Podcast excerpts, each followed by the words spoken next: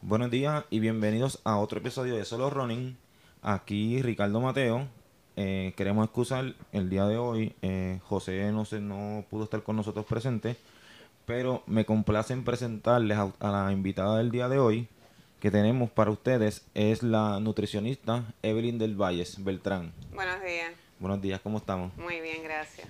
A mí me hace bien, bien emotivo esta, esta entrevista, ya que debido a Evelyn, eh, ella fue una de las personas que me ayudó mucho cuando yo empecé con esto con el running y quería entrevistarla a ella porque de verdad que es algo que para mí era bien importante y teníamos tengo muchos compañeros que querían saber wow cómo tú rebajaste cómo tú lo hiciste pues ella fue la persona que me ayudó a mí esencialmente en, en esto en todo y pues quería entrevistarla el día de hoy estamos aquí para entrevistarte y que compartas un poco de tu conocimiento con las personas que nos están escuchando Un placer.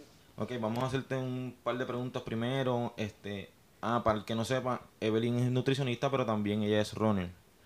Eh, cuéntanos un poco de ti, cómo empezaste en el running y después cómo empezaste a, la carrera de nutricionista. Muy bien. Yo eh, estudié nutrición en la UPR Río Piedras. Eh, terminé en 1991. Eh, siempre a mí me ha gustado la actividad física. De escuela superior jugaba baloncesto. eh, en la universidad hacía aeróbicos. Eh, y corría de vez en cuando, pero realmente comencé a correr una vez me graduó eh, de la universidad en 1991, empecé a correr con unas amistades.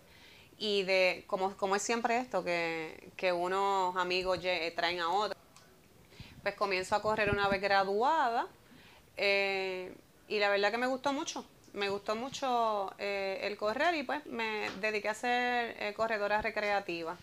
No participaba en 5K ni 10K, solamente corría con amistades.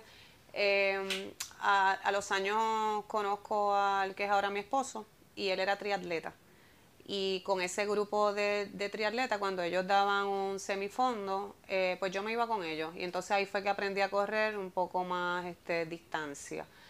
Eh, obviamente con el pasar de los años, embarazo, hijo y todo lo demás, uno va perdiendo un poquitito, pero nunca me retiré por completo. Sí, independientemente eh, eh, lo que estuviese pasando en mi vida, eh, siempre está el, el correr ha estado siempre presente, hasta ahora. Y o sea que eso es más, más de 24 años, posiblemente 25 que, que llevo corriendo. O sea que eh, empezaste y estaba no full, pero en el... Nunca me he salido. Nunca te has salido de lo que es el running. No. Ok, ok. Entonces, ¿cómo, cuando empiezas a tu carrera profesional de nutricionista, dónde empezaste, dónde estudiaste? Yo estudié en UPR Río Piedras, eh, hago internado en ciencias médicas eh, y luego trabajo en centro médico, luego en auxilio mutuo, eh, hospital rider eh, y práctica privada que llevo aquí 12, 13 años. Ok. Eh, ok, vamos con las preguntas que tenía por aquí. Tengo un par de preguntas para hacerte. Eh, un corredor, ¿debe de correr en ayuna o debe de desayunar? Si nos vamos a nivel de lo que tiene la ciencia, pues debería desayunar, ¿verdad? Antes de, de, de correr. Pero vamos a poner primero el escenario. El escenario es que nuestro cuerpo necesita energía para correr. Y la energía nosotros la tenemos almacenada en el hígado y en el músculo. Donde más almacenamos energía es en el músculo en forma de glucógeno. Y en el hígado hay una reservita de 100 gramos. O sea, hay 400 gramos de carbohidrato, por decirlo así, de glucógeno almacenado en, músculo, pero hay 100 en hígado. Pero si nosotros no queremos agotar esas reservas, pues es conveniente que previo a alguna, algún evento o previo a algún fondo, un semifondo eh, en la mañana, pues sí desayunemos. Pero esto hay que llevarlo al plano individual. Porque hay ocasiones que hay, hay este, corredores que tienen situaciones y eh, problemas intestinales que si desayunan, pues el correr le puede, el- al correr le puede ocasionar cólicos, diarrea, ciertas molestias y cierta inseguridad al correr. Por eso es que cada corredor se conoce, conoce su cuerpo y determina si le es conveniente o no el desayunar. Ok, para los que dicen, no me da tiempo desayunar, pero quieren una meriendita o algo. Es, una opción. Es una opción. Es una opción buena. Sí, es una opción, pero es una merienda que debe incluir una proteína, uno o dos carbohidratos, que puede ser frutas, panes, ¿verdad? Cereales. Eh, si a la persona le gusta el cafecito, le gusta el chocolate, eh, que lo añada o jugos también. Así que si es una meriendita, pero que incluya por lo menos esos tres grupos de alimentos, que incluya los carbohidratos, como parte de los carbohidratos la fruta y proteína. Eso es importante. Sí, porque sabemos que el puertorriqueño de por sí siempre anda con la prisa, pero esto es algo bien importante que debemos de tomar. Y te voy a indicar por qué es importante, porque cuando, si tú tú te quedarías realmente con las reservas del día anterior, ¿verdad? Y tú comienzas a correr por la mañana, 6 de la mañana, que a muchos corredores les gusta esa hora para evitar el sol eh, el no desayunar, si, es, si eres una persona que sí pudiera hacerlo y no tienes ninguna eh, inconveniente, ¿verdad? Te garantiza que vas a evitar la fatiga y el rendimiento y que vas a tener mayor rendimiento. Por lo tanto, el que tú tengas buenas reservas de glucógeno y que sean bien administradas y bien utilizadas ayuda a que tú estés corriendo, porque he escuchado corredores que dicen, caramba, eh, yo corro bien chévere, empiezo esa primera hora bien, es hasta la hora y media, pero de momento ahí me entra un cansancio, el músculo se me pone bien pesado, no puedo correr más. Y son personas que tienen buen entrenamiento. Pero sin embargo, entonces se olvidan de la parte de alimentación. Sí, porque lo que vemos es también que la, no pensamos en el, ok, me acosté por la noche, me acosté ponle 10, 11, hasta de 9 a 11. Tenemos el término más o menos que todo el mundo duerme. Pero la última comida fue que a las 8, 7 de la noche. Más temprano a veces. Entonces lo que, lo que el corredor no ve es el, el, lapso de tiempo que está sin comer. Que cuando te levantas pues es necesario darle algo al cuerpo. Romper el ayuno, claro. Así que sí entra de una decisión eh, individual, pero es altamente recomendable.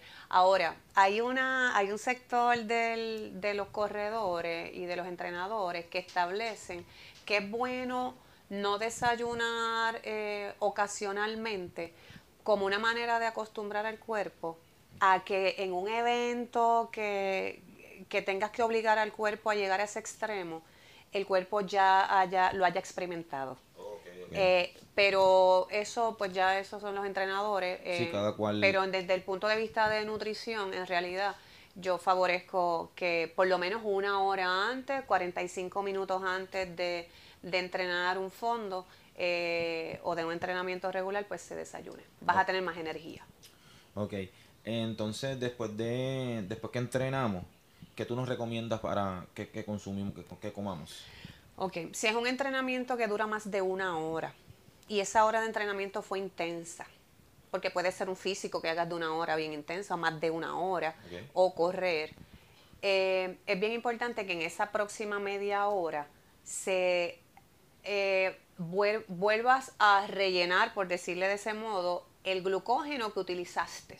O sea, que vuelvas a recuperar el glucógeno que utilizaste durante esa hora o más de una hora y llevarlo nuevamente a ese músculo. ¿Para qué? Pues volvemos para evitar la fatiga muscular, para eh, aumentar el rendimiento eh, para el día ¿verdad? que se va a tener eh, normal de la vida cotidiana, más los próximos entrenamientos.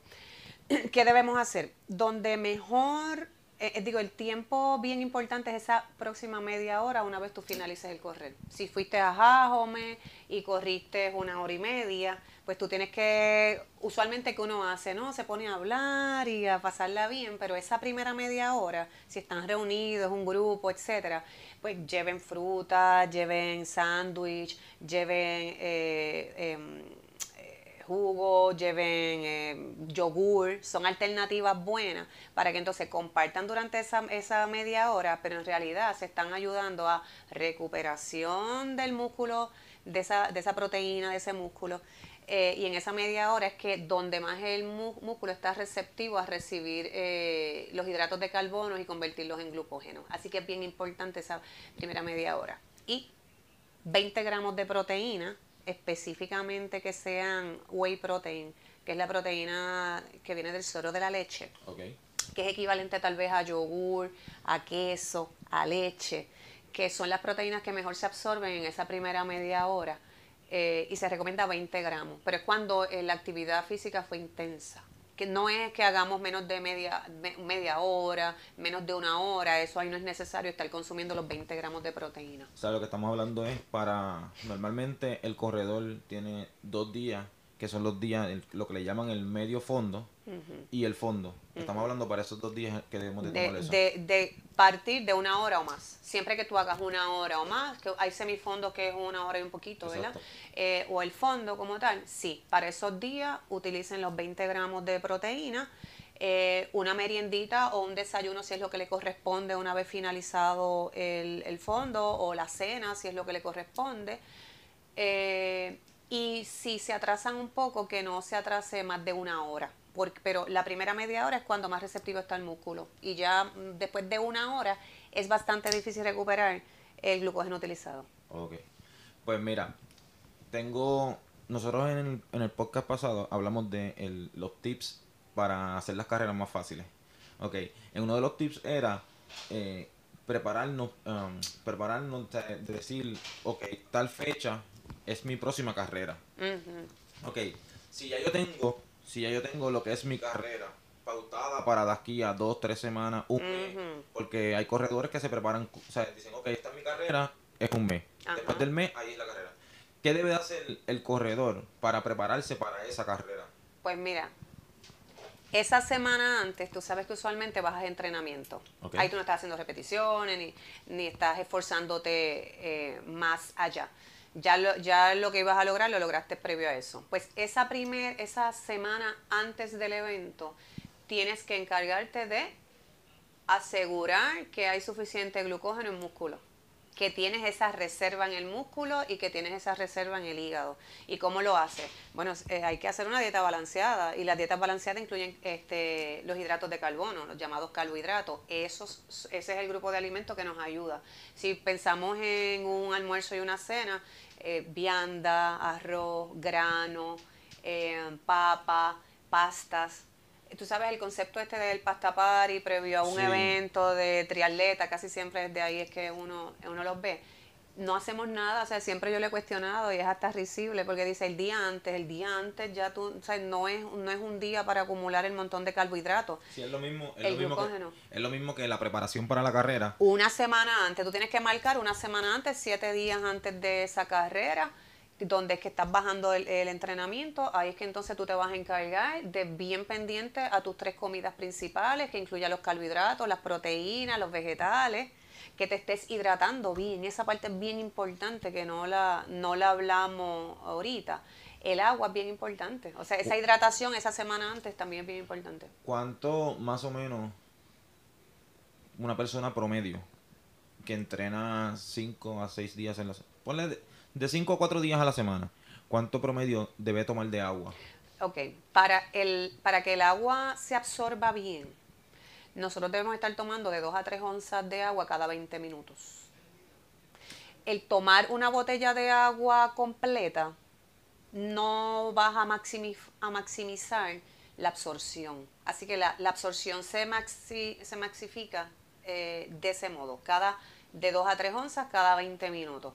Por lo tanto, ¿Qué cantidad debes tomar? La hidratación de un atleta y de cualquier persona en realidad debe hacerse en una hora a estar tomando un promedio de 16 onzas, o sea, de, una botellita.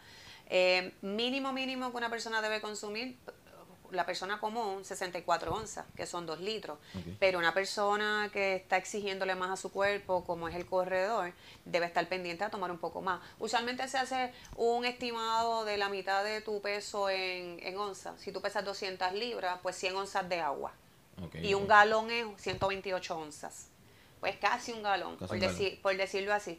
Pero en realidad Em, es bien importante, si la persona no se hidrata, también entras en fatiga muscular. Por lo tanto, hay personas que dicen, caramba, pero si yo estaba corriendo tan bien, ¿y qué me pasó? Bueno, te hidrataste bien y te alimentaste bien, porque tú puedes ser tremendo corredor, ¿verdad? Somos corredores este, recreativos en el caso de, nosotros. Sí, exacto, sí. Eh, pero los élites pues tendrán eh, sus recomendaciones a lo mejor un poco más específicas. Pero en términos generales nosotros eh, debemos estar bien pendientes a nuestra alimentación y al consumo de agua. Ok, por eso es que, o sea, que mucha gente dice, ah, yo me tomé tres botellas, cuatro botellas, pero si no se la están tomando como deben, pues lo están haciendo No estás absorbiendo bien, porque entonces te tomas la botella y fuiste al baño tres veces después de eso cuatro.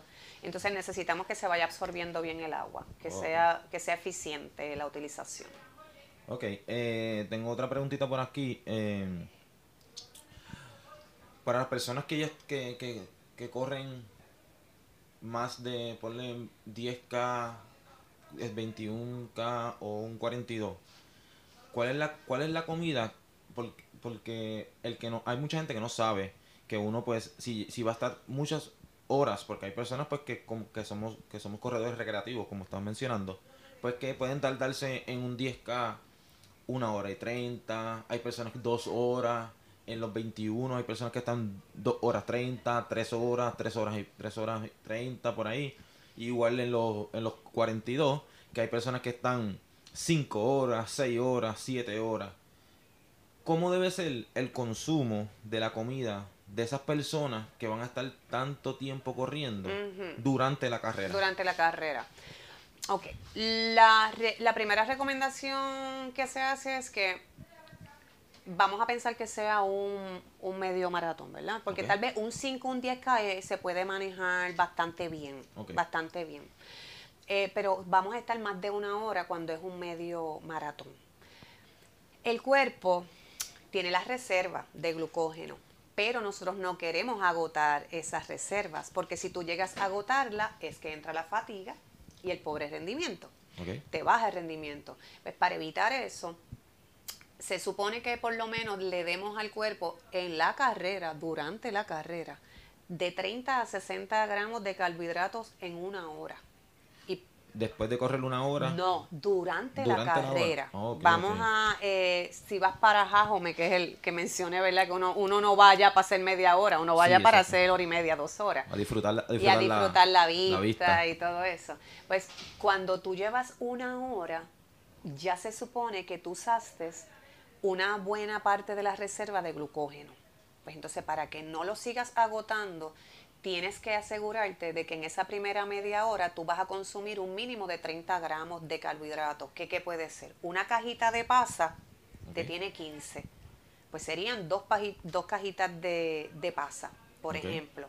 Eh, una bebida energética, o sea, de las que se conoce comúnmente, que durante la hora la estés tomando. Y entonces eso va a asegurar que, lleguen esos 30 gramos de carbohidrato a la sangre y que entonces estemos utilizando el carbohidrato, el azúcar, la energía directamente de la sangre sin agotar lo que tenemos en reservas de músculo. Que lo que tengamos en músculo lo usemos cuando lo necesitemos, que el cuerpo disponga de él, pero que no lo obliguemos a utilizarlo en todo momento. Por, por, por lo tanto, cada hora hay que garantizar un mínimo de 30 gramos de carbohidrato. Si fuiste a Jajome, puedes dividirlo, porque tú puedes decir, ok, durante la primera media hora voy a consumir 15 y durante la próxima media hora voy a consumir 15 más. Entonces ya serían los 30.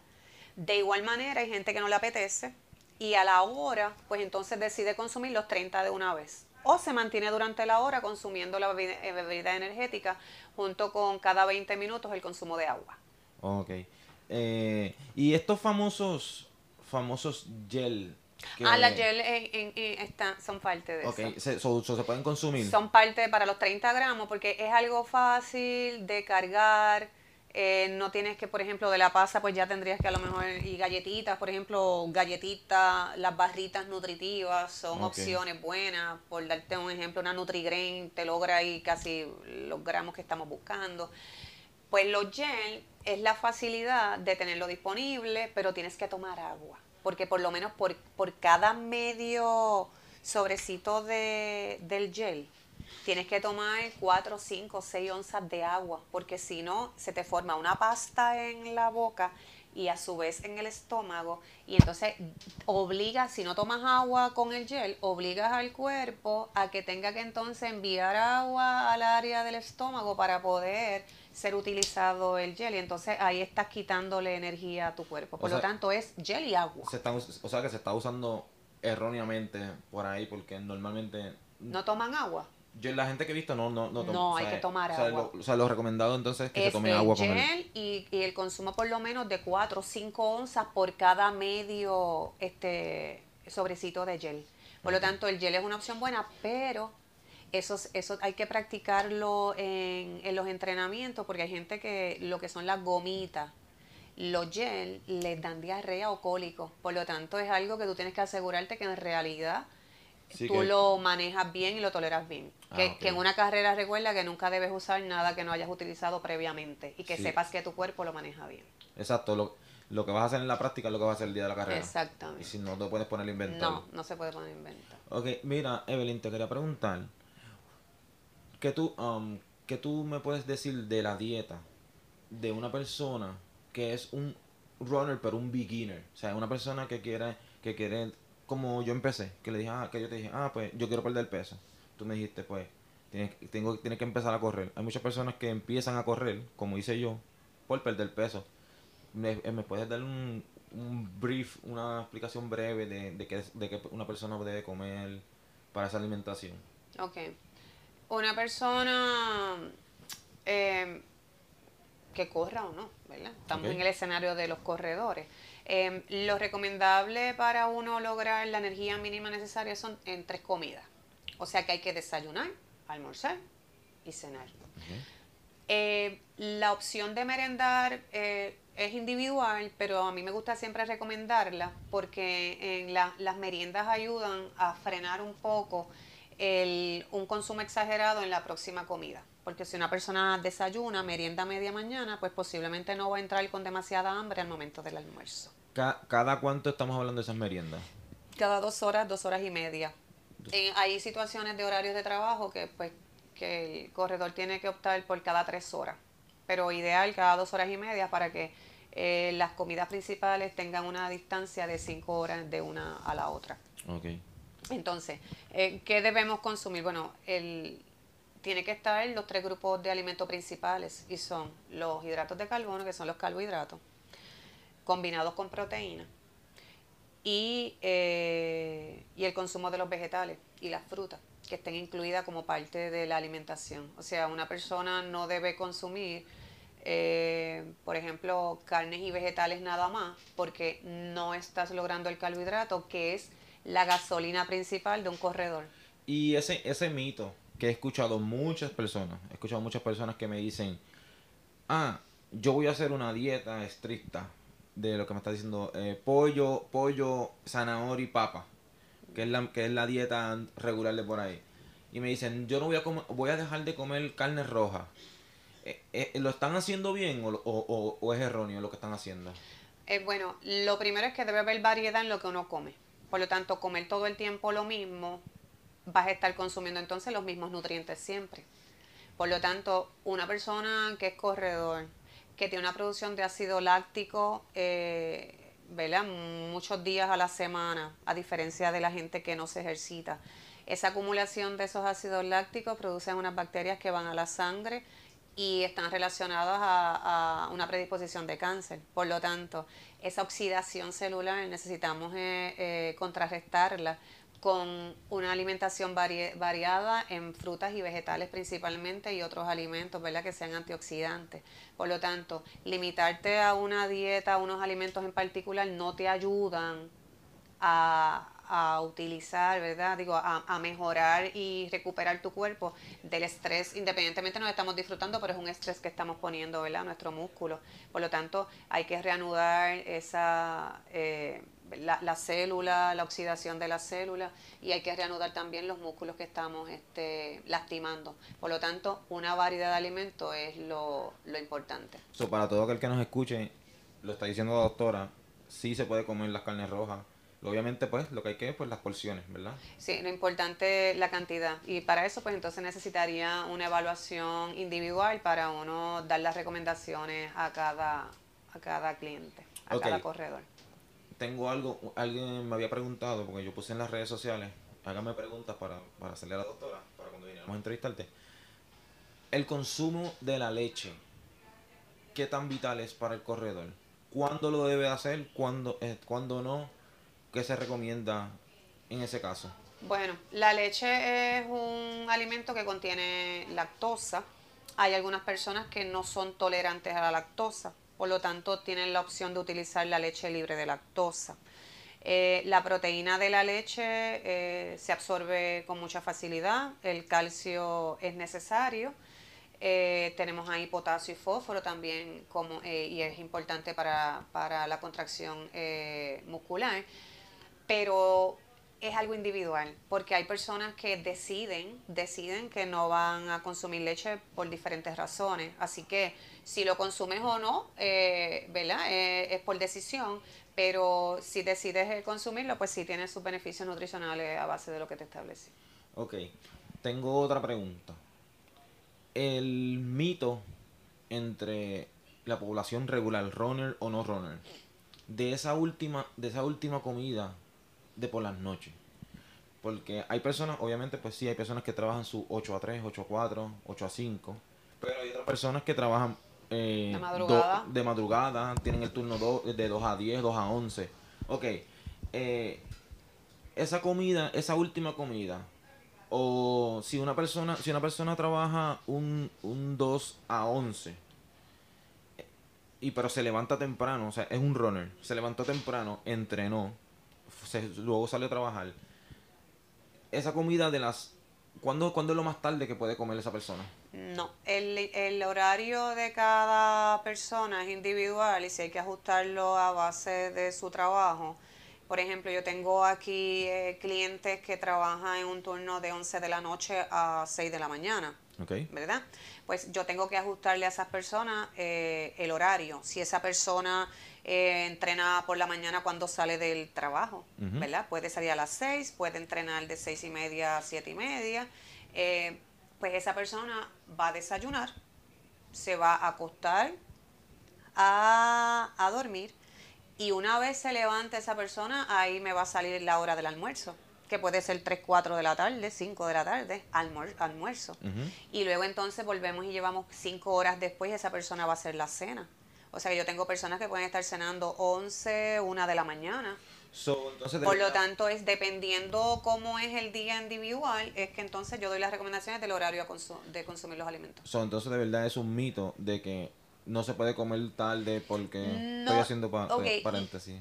Perdona. Entre comillas. entre comillas. de que es un mito. Ok, lo que pasa es que esos, esa recomendación sale de que hay unos estudios, muchos estudios, que indican que el consumo de una comida fuerte después de las 6 de la tarde, el cuerpo tiende a estar a esas horas en baja y que no va a tener una utilización activa de, de las calorías que tú ingeriste.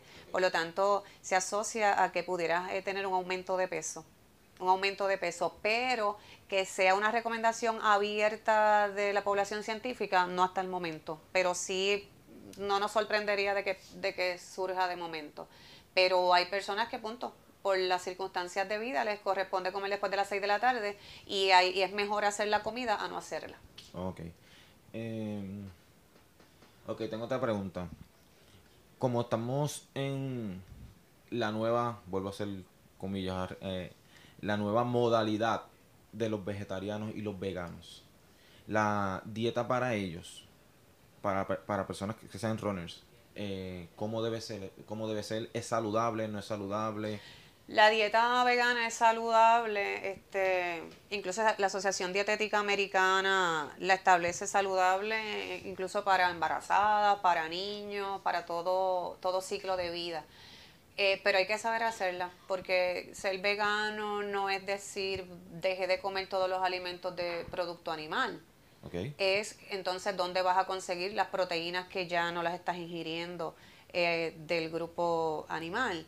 Por lo tanto, sí este, eh, se puede lograr una alimentación balanceada y buena, pero tendría que ser eh, calculado de forma más específica por una nutricionista, por un profesional de la salud. O sea, que tienen que venir aquí para orientarse más. O a la nutricionista preferida. Ok.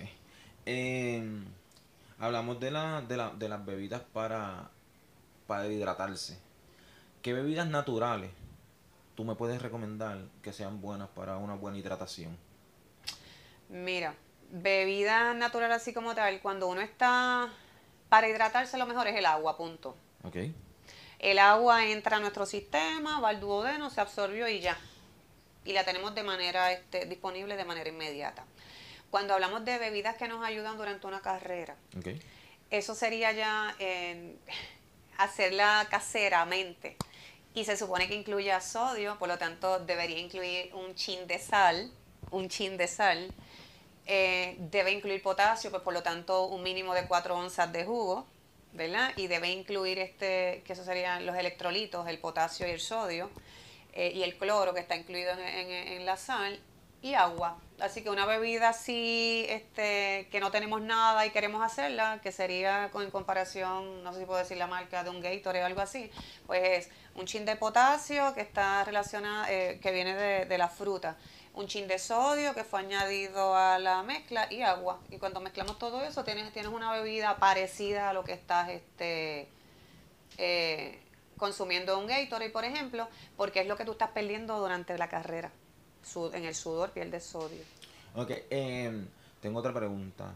Este, esta nueva también, vuelvo otra vez a hacer las comillas, modalidad también de que lleva ya algunos 3, 4 años que estamos hablando del aceite de coco. ¿Qué beneficios tiene para las personas el aceite de coco? Porque yo, yo he escuchado que hay gente que me dice, no, yo hago el arroz con aceite de coco, yo hago, yo frío con aceite de coco. ¿Eso tiene alguna beneficio? ¿No tiene beneficio? este, el aceite de coco, eh, cuando se evalúa, perdóname, cuando se evalúa, ¿verdad? Eh, científicamente, es una grasa saturada.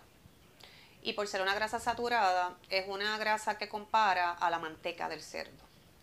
Por lo tanto, es de las grasas que cuando nosotros tenemos personas que tienen altos niveles de colesterol o problemas cardiovasculares, pues una grasa que al igual que la manteca y otras grasas saturadas, el aceite de coco o el coco se, no se recomienda, se elimina de la dieta del paciente.